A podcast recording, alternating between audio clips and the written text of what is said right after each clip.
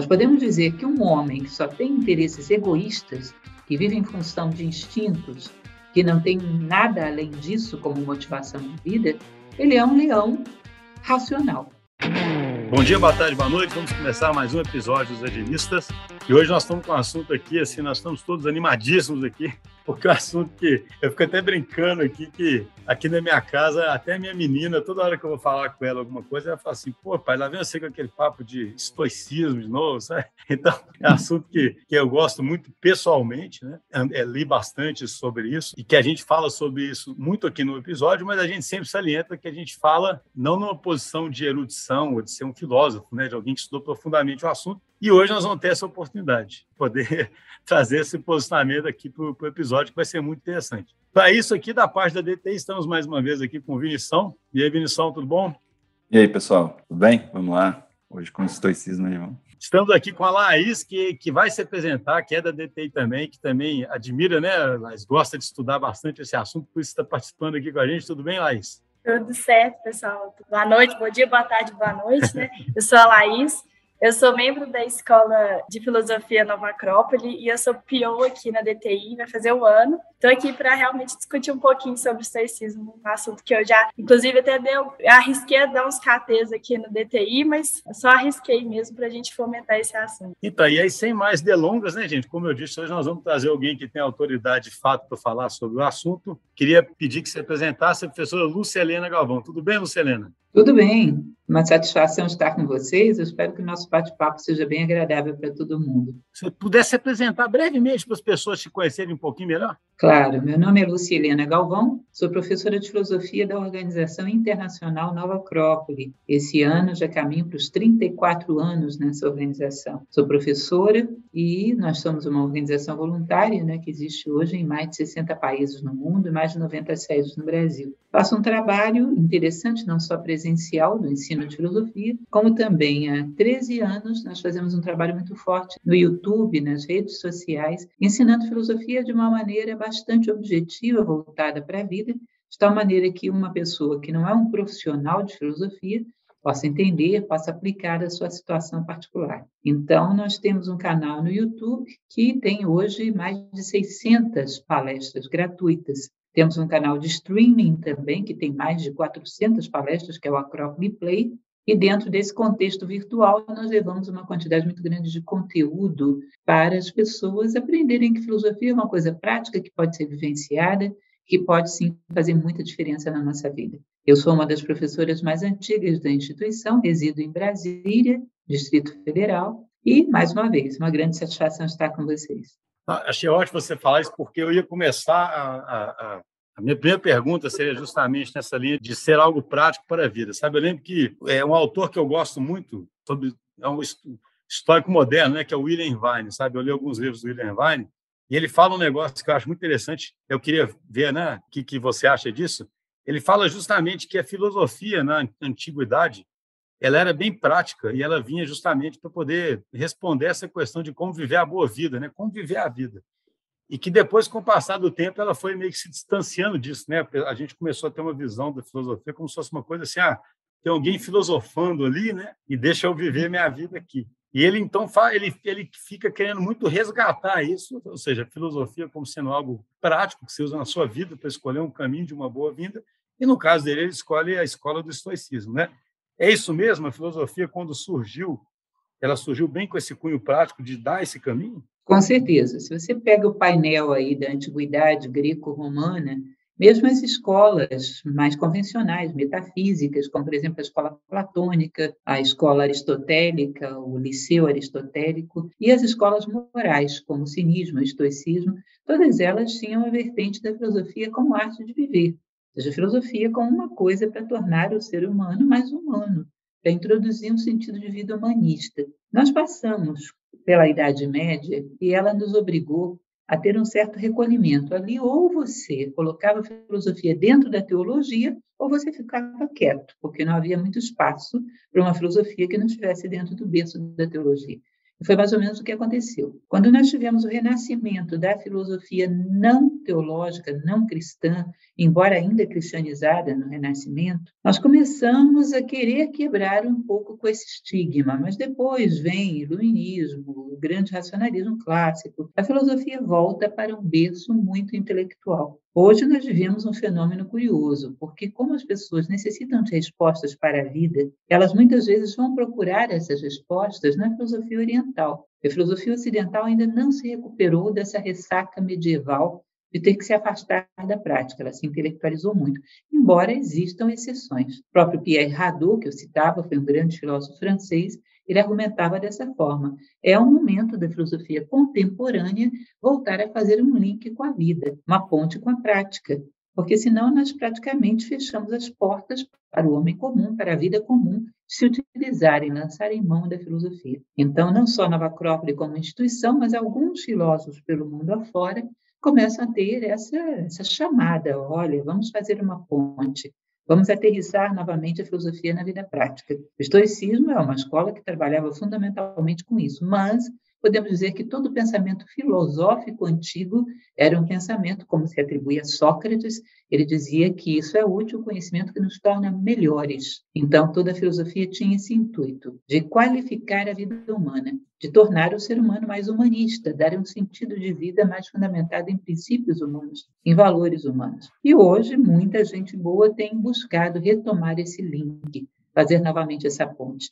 Não que eu seja contra a filosofia no modelo acadêmico, no modelo mais teórico, intelectual, da conceitualização das coisas, acho que ela é necessária. Mas acho também que há que haver um complemento disso para que a filosofia volte a ser uma ferramenta utilizada pela sociedade pelo homem comum, porque ela nasceu para isso. É interessante, eu nunca tinha pensado nisso mesmo, né? O Ocidente ficou marcado por certas coisas e quando a gente pensa mais em como viver, aí procura lá no Oriente, né? Quase que. Eu também é fiquei, é se... eu também fiquei pensando muito isso aqui. nunca tinha tido esse insight, é, é, é fato, né?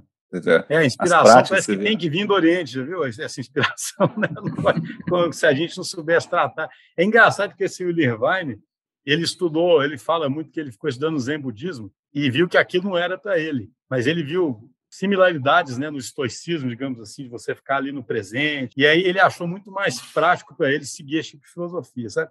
O que eu queria perguntar, até antes dos demais também, né, claro, entrar no assunto, é assim: você mencionou então que havia várias escolas tentando responder essa pergunta, né? Como viver a boa vida, ou como, ou como melhorar a cada dia, né?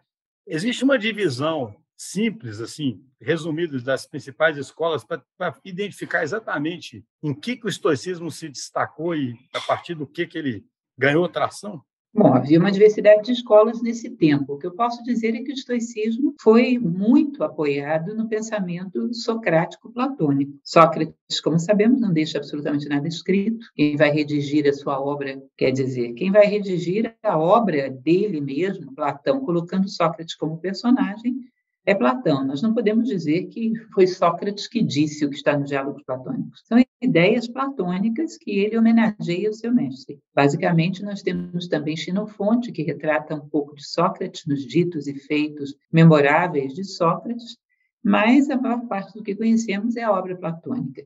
Enfim, e Sócrates e Platão eles tinham uma linha muito interessante. Você poderia se inspirar tanto nas palavras deles quanto na vida deles. O princípio da coerência, que é um dos elementos que o estoicismo se baseou muito. Desde Zenão, que vem de Chipre e funda a escola na Grécia, havia essa ideia de honrar as verdades com a prática, né? de ter uma ponte, um link entre a vida e o pensamento. De tal maneira que, observando como uma pessoa se movimenta no mundo, você pode deduzir a que filosofia ela serve. Age para que eu te veja, fala para que eu te veja. Dizem que Sócrates dizia isso, ou seja, movimente-se no mundo para entender teu pensamento. Porque necessariamente a vida tem que ser embasada nos pensamentos. Porque senão eles são uma teoria que não tem muita autoridade, não conta com muita autoridade diante dos homens. Então, nós vamos ver eh, serenaicos, epicuristas, vamos ver escolas de todos os tipos nesse período. E as chamadas escolas morais, Primeiro o cinismo e depois o estoicismo, que se inspiram muito no exemplo de vida de Sócrates e de Platão, esses dois personagens tão, tão importantes no período clássico. Sobretudo a obra platônica, uma vez que, como eu disse, Sócrates não deixa nenhuma palavra escrita. Não, mas é, quando eu visse, que, se eu visse um histórico, como eu veria? Né? Assim, Olha, durante muito tempo na história, inclusive, estoicismo foi tido como um pejorativo. O estoico era aquele cidadão que não se abalava diante de nada, então era tido como uma pessoa meio fria. Um estoico, para o meu critério, se eu ouvisse, eu tomaria como uma pessoa com um autocontrole tremendo e uma fidelidade tremenda a valores. Não deixar que as circunstâncias determinem a sua ação. Uma vida construída de dentro para fora e não de fora para dentro. É uma pessoa com muita sobriedade e autocontrole e que não se deixa abalar por circunstâncias, nem para euforia, nem para tristeza. Nenhum dos extremos da vida pode tirá-lo da sua serenidade, a sua eudaimonia ou ataraxia, como se dizia, que era a estabilidade do estoico. Não se deixava abalar por extremos, era senhor do seu próprio estado de ânimo, era senhor da sua própria resposta à vida. E é uma das coisas que ele mais ensina através do exemplo. Nada acontece ao homem que não seja próprio do homem, portanto, ele não se abala com os acontecimentos. Ele se preocupa com a resposta que ele dá aos acontecimentos. É bem legal, né, esses, esses pontos aí. É, do que o jeito, né, a pergunta inicial que o Schuster fez e o jeito que você trouxe, né, da, até essa comparação que, a gente, que, você colocou do, do Ocidente versus o Oriente, do, do, ponto de vista prático, o que, que você diria assim que, é, que vem da, da, da, parte teórica que é muito forte assim é, para a gente usar no dia a dia, no, principalmente no mundo como é hoje, né? Ou de fato, talvez não tenha nem mudado tanto o mundo, né? Como, em relação ao que sempre foi, né? O que, que é, você traz uma disso? série de coisas, né? Um discurso longo esse para responder essa pergunta que você me fez. Para tentar pontuar rapidamente os pontos principais, para que a gente não fique só nessa resposta, né?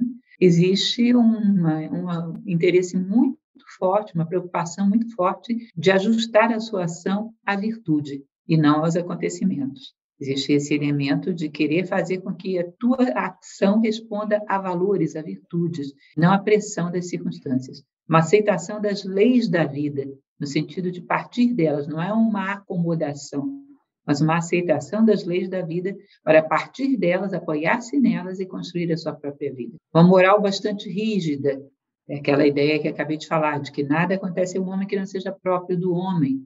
Portanto, eu não devo me lamentar por aquilo que acontece comigo. Eu devo tomá-lo como ensinamento e construir o meu caminho a partir dele.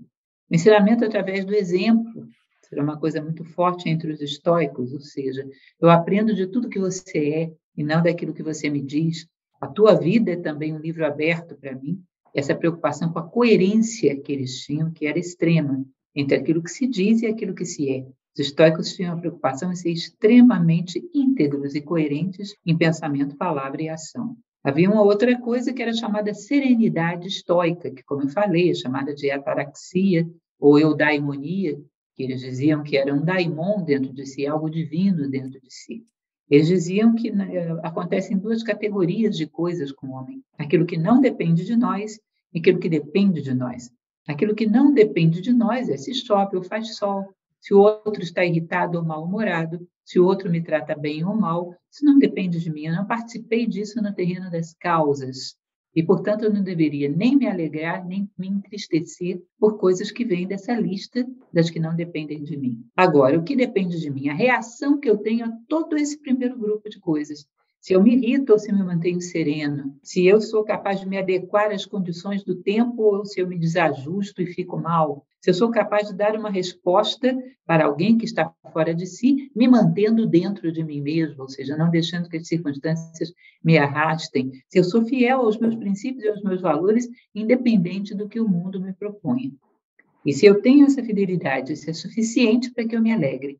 Se eu não tenho, é suficiente para que eu me abata. É só essa categoria de coisas deveria ser capaz de me alegrar ou me abater. A minha coincidência ou não com aquilo que depende de mim. A minha fidelidade aos meus princípios naquilo que depende de mim. que mais? Eles têm uma ideia muito interessante também que eu costumo exemplificar como o fruto da manga. Eles diziam que o homem tem a possibilidade de ser macio diante de certas coisas e resistente diante de outras.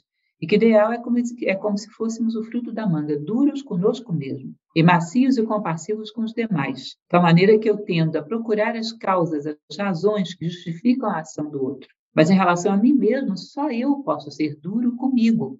Portanto, eu não devo abrir mão de cobrar de mim rigorosamente aquilo que coincide com a minha natureza. Portanto, um pouco mais de severidade ao lidar com o nosso próprio caráter, com as nossas atitudes, e um pouco mais de compaixão ao lidar com as atitudes e o caráter do outro, tentando compreender as razões e as motivações do outro. É um elemento bastante interessante. Uma outra coisa que eu chamo de teoria da responsabilidade é o fato de que Marco Aurélio, imperador estoico, falava muito sobre isso.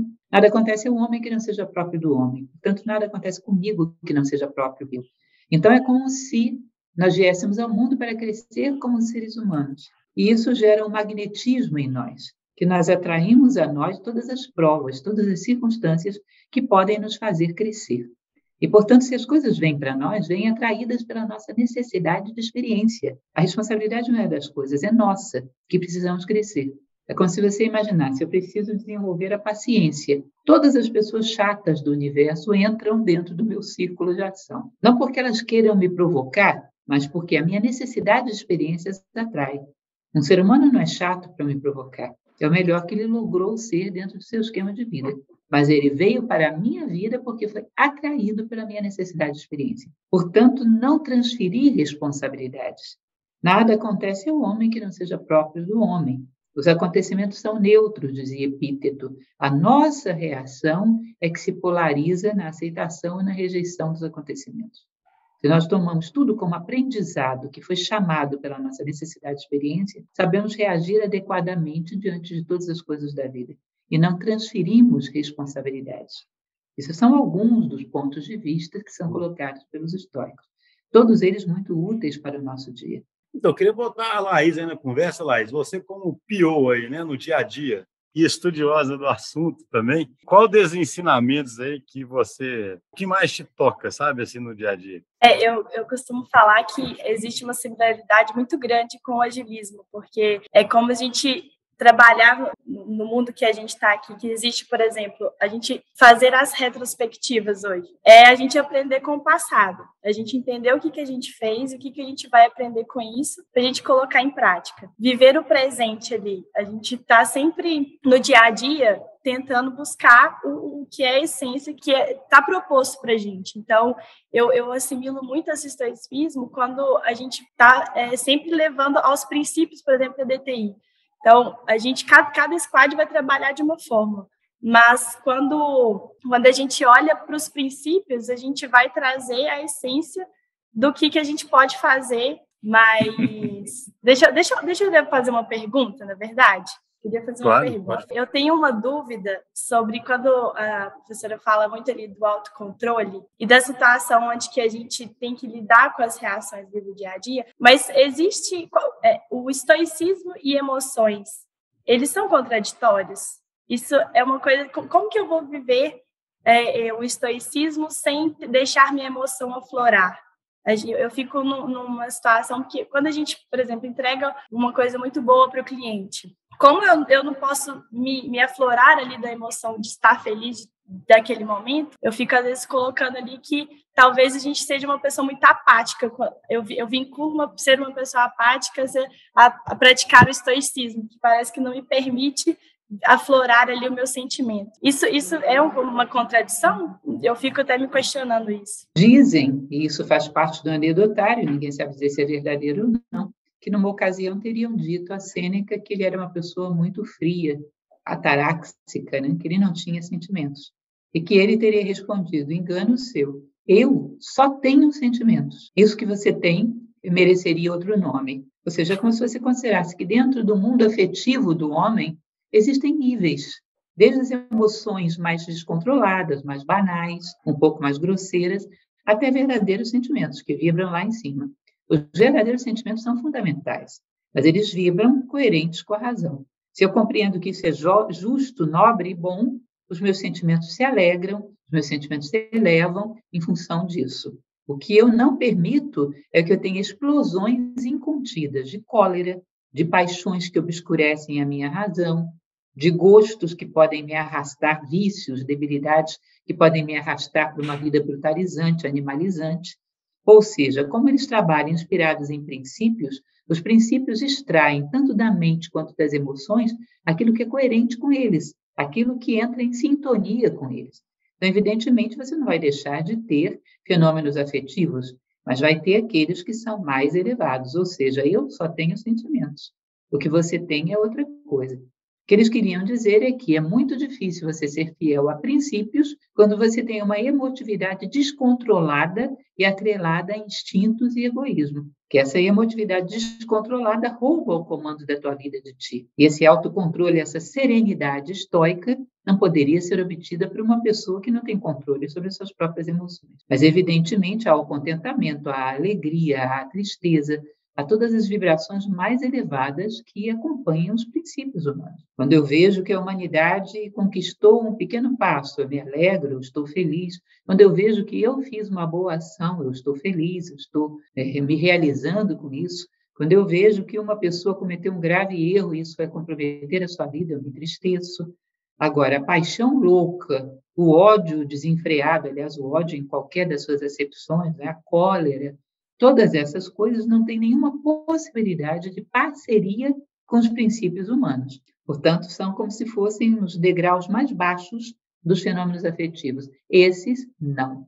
Nenhum tipo de fenômeno afetivo que obscureça a lucidez do ser humano e o seu autocontrole e a sua fidelidade a princípios. Isso era chamada serenidade deles, mas não a ausência de sentimentos. Não é possível que alguém que busque princípios e valores não tenha sentimentos associados a ele, que a bondade está fortemente associada a sentimentos.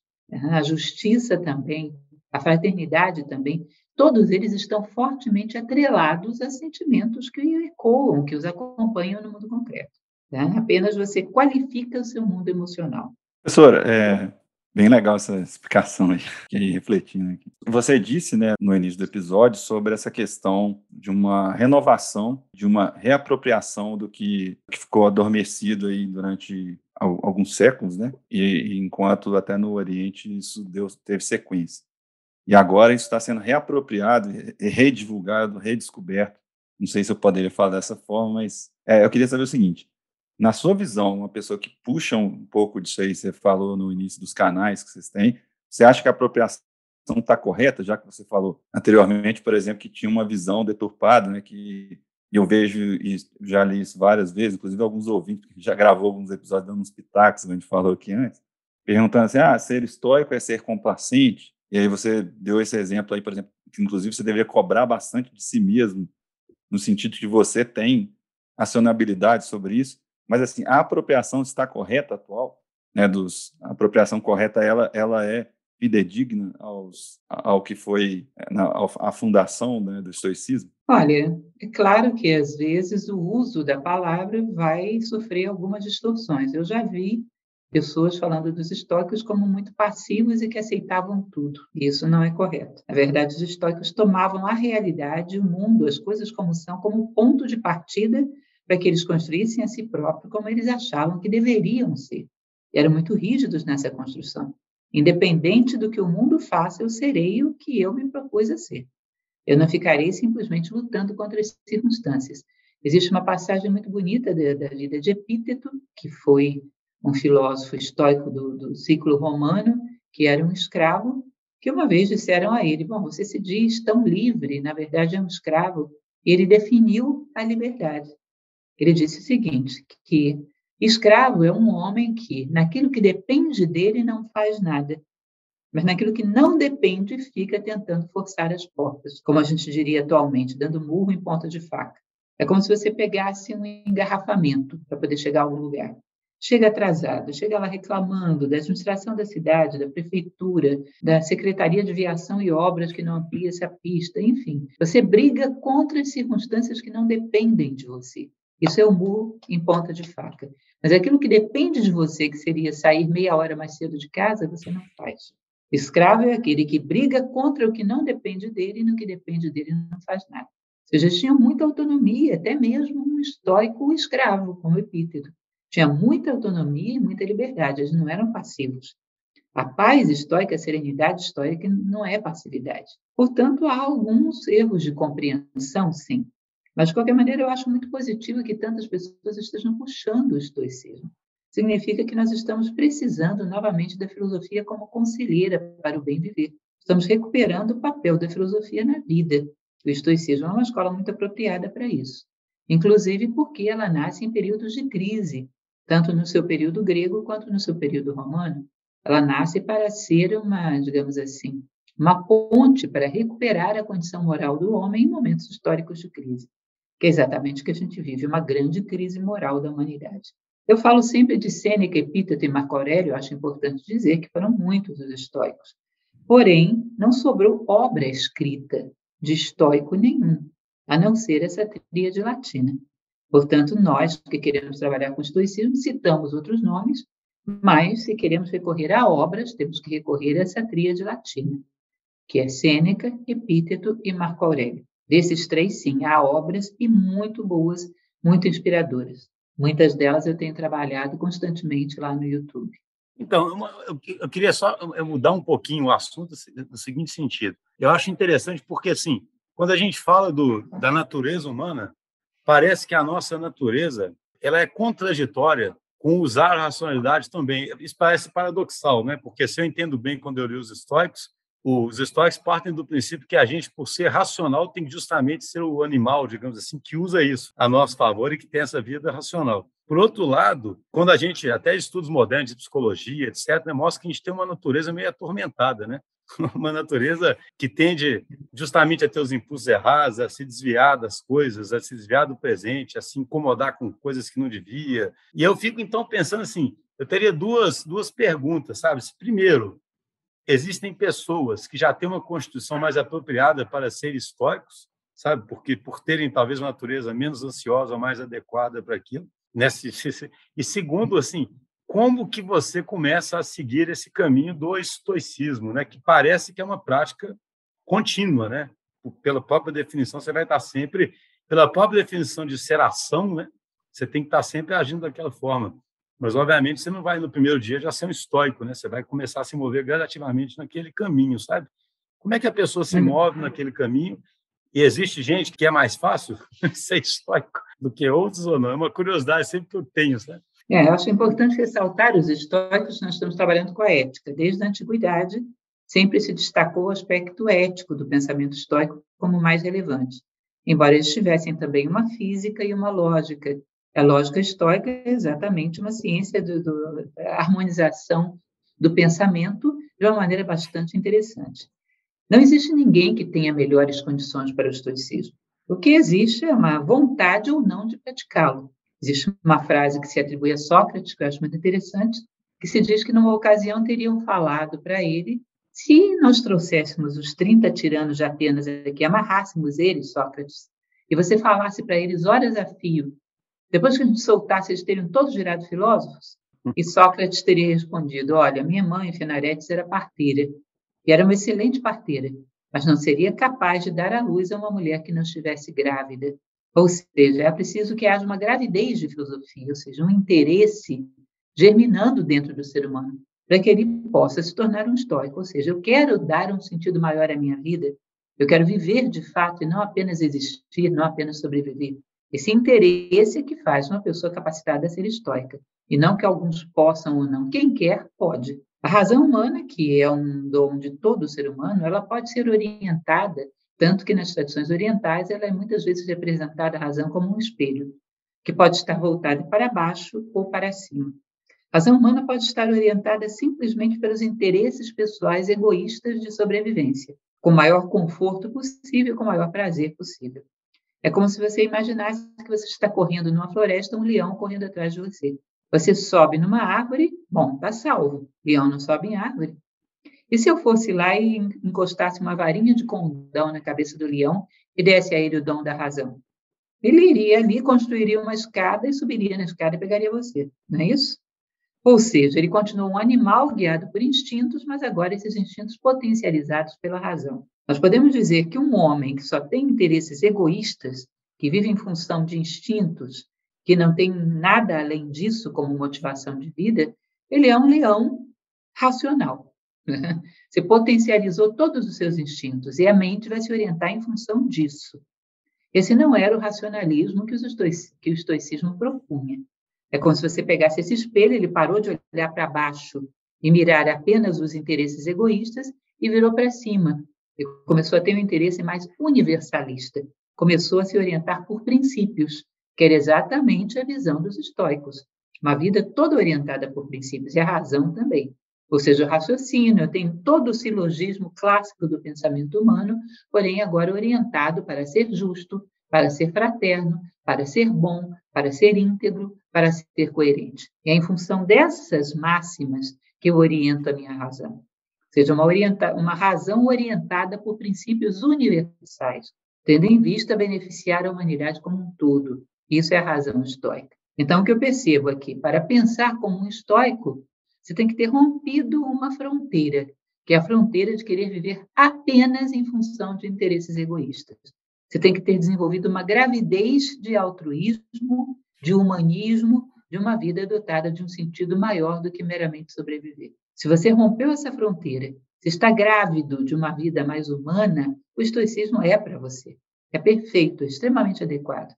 Que ele ensina como orientar o seu pensamento segundo princípios universais segundo virtudes. Engraçado, mas por que então que é despeito de toda a cultura ocidental continuar sendo voltada para consumo e para igualar o sucesso, quase é um gap de coisas que você tem que ter, desejos que têm que ser satisfeitos, né? Você nunca está satisfeito com o que você tem. Por que, que essa gravidez está acontecendo agora, já que está havendo esse resgate, né? O que está causando agora as pessoas, mesmo, sabe, imersos nesse mundo que continua com rede social e tudo, né? Continua tentando criar só gap de desejo e só te fazer ficar insatisfeito e só fazer você olhar para esse lado de baixo do espelho, né? O que está fazendo a gente olhar agora para o outro lado do espelho? É, na verdade, não é a, a massa, a coletividade, são nomes individuais. Em todos os lugares do mundo, em todas as posições sociais, tem pessoas começando a engravidar, né? a ter uma inquietude. Se você olhar o famoso mito da caverna de Platão, está todo mundo lá acorrentado olhando para as sombras.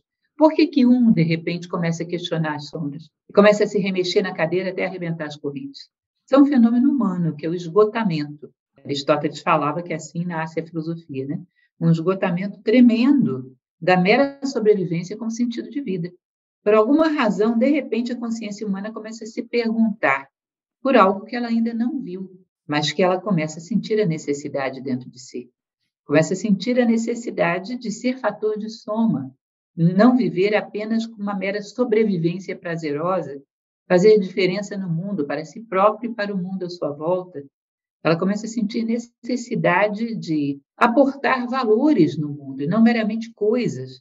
Sentir necessidade que a sua vida tenha um impacto maior do que simplesmente satisfazer os seus interesses. Olha para trás e vê homens que, depois de séculos, de milênios, ainda beneficiam a humanidade e ter essa ânsia de também ser um fator de soma e beneficiar a humanidade, mesmo depois que não estiver mais aqui, ou seja, comece a se inspirar nos grandes exemplos que a humanidade teve e querer ser realmente humano e não meramente um animal racional. Isso é inevitável, isso é da condição humana. Esse clique interno acontece com cada ser humano, não pode ser obrigado de fora, é um clique de esgotamento que acontece dentro de cada ser humano, cada um tem o seu tempo. Quando alguém ultrapassa essa margem de não aceitar mais a mera sobrevivência como sentido de vida, necessariamente vai buscar respostas. E para esses a filosofia começa a fazer sentido. Agora, se não ultrapassou, coloque-o no banco das universidades mais renomadas do mundo para estudar filosofia e vai ficar bem informado, mas não vai ter inquietude nenhuma. Vai conhecer intelectualmente todos os pensamentos do mundo, mas não vai ter afinidade com nenhum. Ou seja, carecerá de profundidade não terá essa possibilidade de. Só é útil o conhecimento que nos torna melhores, como dizia Sócrates, né? de fazer com que esse conhecimento se transforme em vida na sua prática e um referencial de vida para os demais. É, eu acho que tem um, fator muito que é comum acontecer quando acontece uma morte, por exemplo, na família ou alguma catástrofe perto, que aí você toma uma consciência e fala assim: será que, que eu estou sendo uma pessoa boa para quem eu estou convivendo?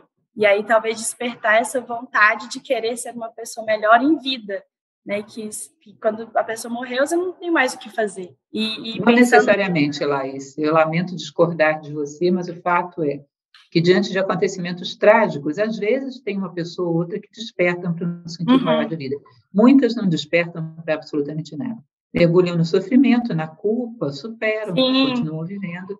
Já conheci pessoas, já tive oportunidade de ver através de mídia, pessoas que confrontaram a própria morte e que se salvaram por algum avanço da medicina de última hora. E você pergunta: o que você aprendeu com isso? Ah, eu aprendi que eu tenho que curtir ao máximo a vida, porque de uma hora para outra ela acaba. Isso foi a síntese que você fez? Foi.